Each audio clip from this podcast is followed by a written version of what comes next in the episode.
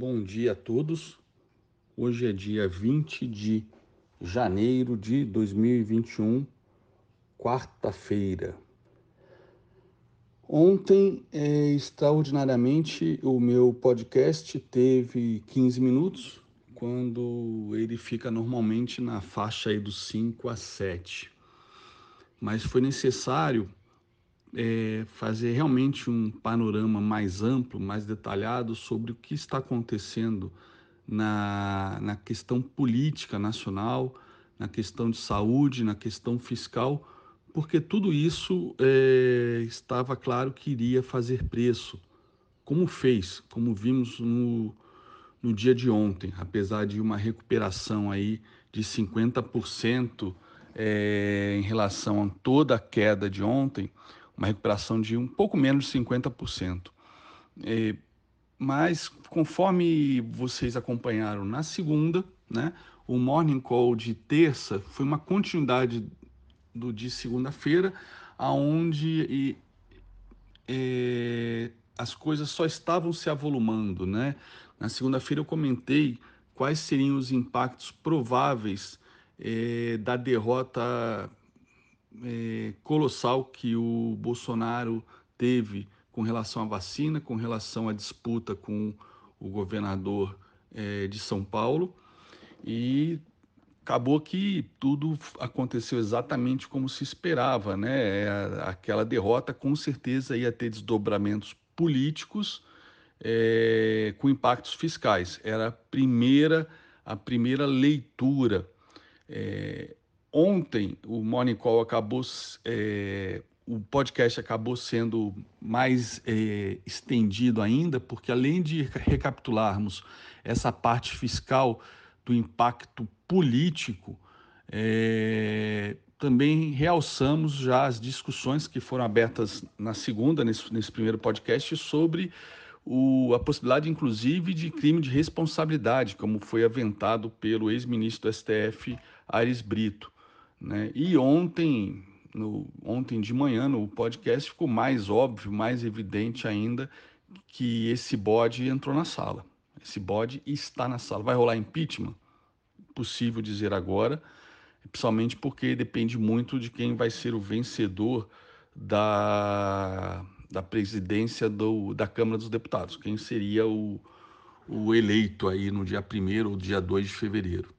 Então, mas é, se for Baleia Rossi, esse risco aumenta drasticamente.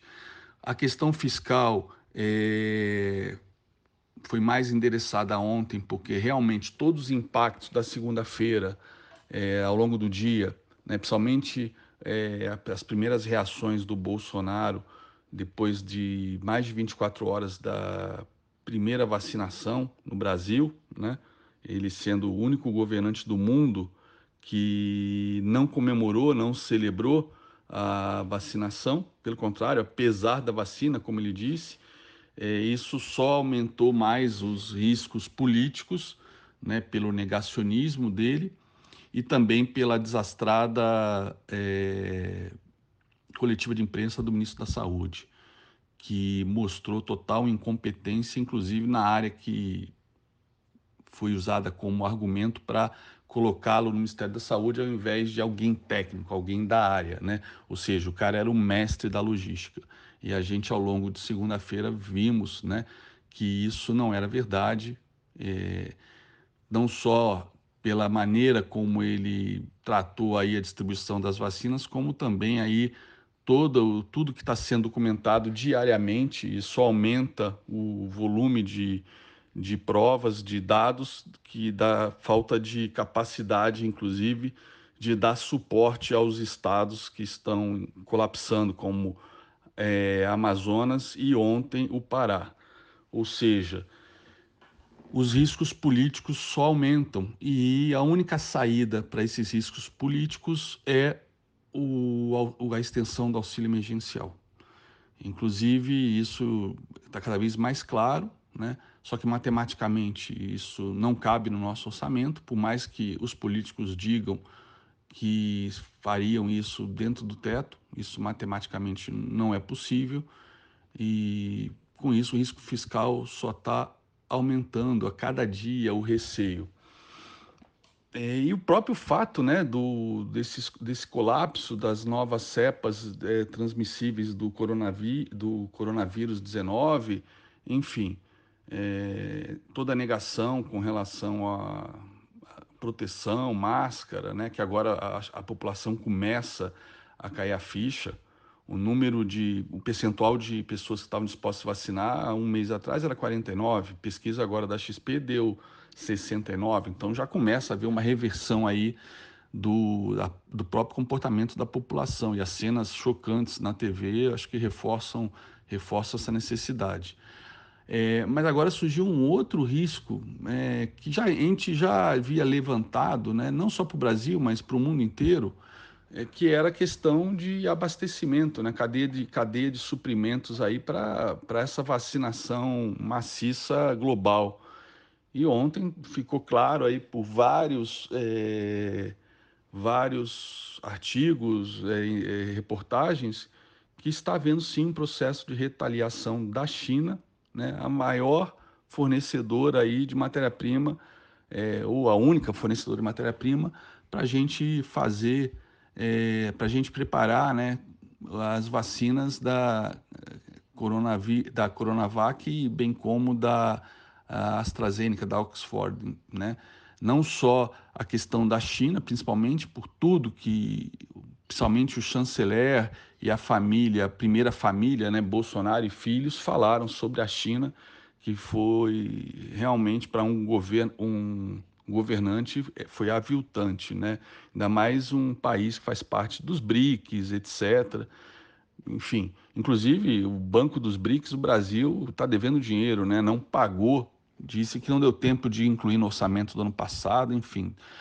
E também é, ficamos sabendo ontem que a própria Índia, além de o que era natural, né, de priorizar na sua região, né, até para a influência geopolítica, influ é, fazer a exportação do, dos produtos, das matérias-primas para vacina, das próprias vacinas para os países ao seu redor, é, o Brasil foi contra a Índia numa, numa discussão é, na OMC sobre quebra de patente para as vacinas né, que a Índia produz, como fizemos aqui é, décadas atrás com, com a AIDS, com a antiviral para AIDS, etc. O Brasil foi contra a quebra de, de patentes para poder apoiar os Estados Unidos, que eram contra, fechou posição com os Estados Unidos, ou seja, todas as nossas apostas, né, como governo, né, como na, na área de diplomacia, na geopolítica,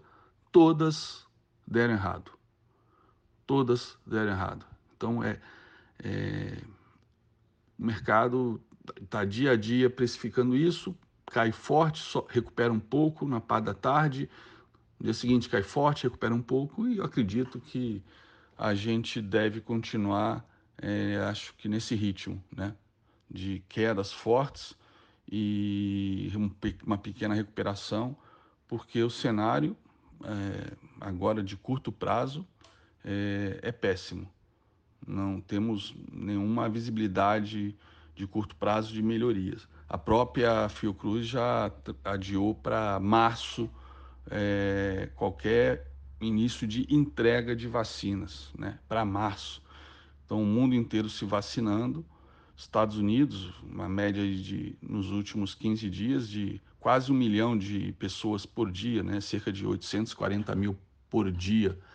E a gente tem no total é, 6 milhões de vacinas apenas, que mal vão cobrir, ah, vai cobrir cerca de 35% dos médicos e enfermeiros que estão na linha de frente, não é nem todos os médicos, enfermeiros, em geral, os que estão na linha de frente.